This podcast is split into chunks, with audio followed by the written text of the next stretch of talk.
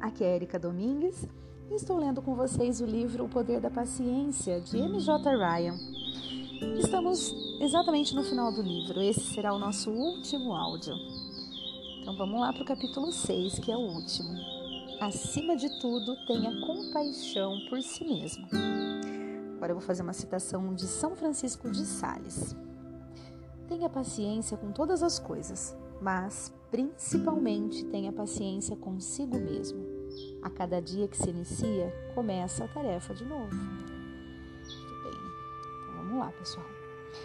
Uma vez li uma citação que dizia: Um homem paciente é aquele que consegue se suportar. Com o passar do tempo, compreende melhor a sabedoria daquelas palavras e as da citação de São Francisco. Ao cultivar a paciência, nos tornamos mais capazes de nos amar com toda a nossa imperfeição e beleza, com nossos fracassos e sucessos. Quanto mais reflito sobre a paciência, mais consigo ver que a impaciência é, na verdade, um sintoma de perfeccionismo. Se esperarmos que nós e os outros sejamos perfeitos, que o metrô, os elevadores e os sistemas de mensagens eletrônicas sempre funcionem bem, perderemos a paciência todas as vezes que alguma imperfeição surgir. A bagagem extraviada, um esquema de horários arruinado, garçons mal educados, familiares intrometidos, crianças mal criadas. Por outro lado, quanto mais admitirmos que a vida é desorganizada e imprevisível e que as pessoas se viram da melhor maneira possível que as pessoas se viram da melhor maneira possível, mais paciência teremos em relação às circunstâncias e às pessoas que nos cercam.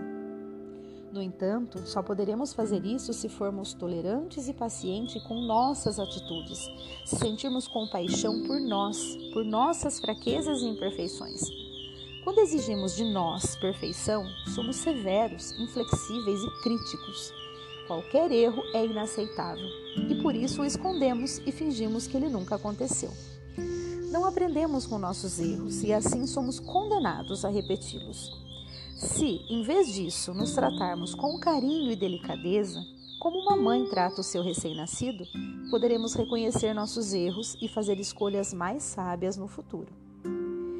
Adoro a palavra compaixão porque significa entrar em sintonia com a dor dos outros e compreendê-los. Quando nos tratamos com compaixão, entramos em sintonia com nossa fragilidade, nossa aflição, nossa irritação e nossa raiva. Ao aceitá-las como características inevitáveis dos seres humanos, nos tornamos mais capazes de administrá-las e transformá-las. Dissolvemos a rígida exigência de perfeição. Mesmo que não tenhamos correspondido às nossas expectativas, muitas vezes irreais, nós nos amamos a si mesmo, exatamente como somos. E quanto mais amor e compaixão temos por nós, mais paciência teremos para conceder ao resto das pessoas imperfeitas que povoam este mundo tão longe da perfeição. O amor e a paciência são dois fios que se entrelaçam. Com o amor, podemos ser pacientes com nós mesmos, com os outros e com a própria vida. Com a paciência, podemos nos amar, amar outras pessoas e amar a misteriosa e assustadora jornada da vida. Cada fio inspira e apoia o outro. Um dos mais inspirados escritores do século XIX era um homem chamado Henry Dumont, Drummond, que escreveu um livro de muito sucesso cujo título era O Dom Supremo. Nele, o autor diz: O mundo não é um playground, ele é uma sala de aula. A vida não é um feriado, ela é um aprendizado. E a pergunta que sempre devemos nos fazer é: como podemos amar melhor? Possa a sua paciência dar-lhe a capacidade de enfrentar esse grande desafio e possa o seu amor por você e pelos outros ser um instrumento eficaz para desenvolver a sua paciência, fazendo com que ela brilhe no mundo e o transforme num lugar melhor para todos os seres vivos. Uau! Último, né? E melhor título né, que a gente já leu aqui. Acima de tudo, tenha compaixão por si mesmo.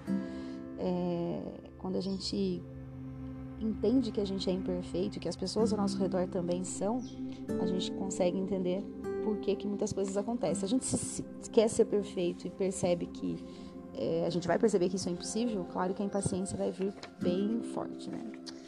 Então agora eu vou ler os agradecimentos da autora, tá? Vamos lá. Muito, muito obrigada a Dauna Markova, que me apoiou em tudo e foi muito generosa ao me permitir compartilhar o que aprendi com ela. Sua perspectiva de que a paciência é um verbo foi particularmente útil, assim como as muitas sugestões sobre como praticá-la. Em relação ao que estimula uma verdadeira mudança nos seres humanos, ela é a pessoa mais sábia que eu conheço.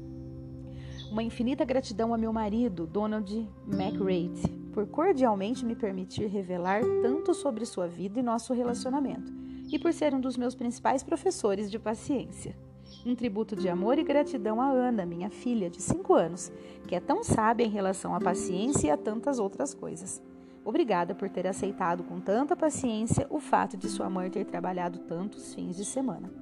Meus agradecimentos a Bonnie Clark, Kate Colbert, Tiger Scott e a Dom, em especial por cuidar de Ana com tanto carinho, para que eu pudesse escrever este livro com um prazo final tão apertado.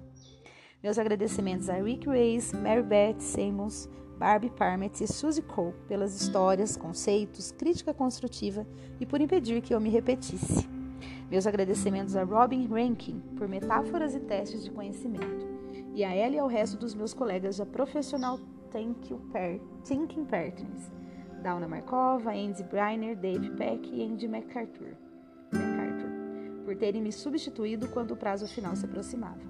Obrigada à minha editora, Cris Puopolo, que firmemente acreditava na necessidade de um livro sobre a paciência Gostaria de agradecer também a extraordinária agente Debra Goldstein, que me deu preciosas orientações.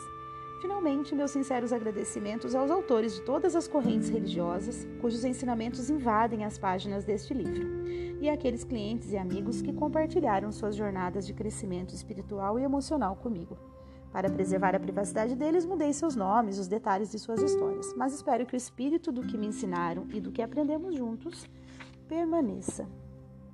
Então é isso, pessoal. Acabamos, chegamos no final do livro. Né? Fala como diminuir a pressa e ter mais felicidade, sucesso e paz no seu dia a dia.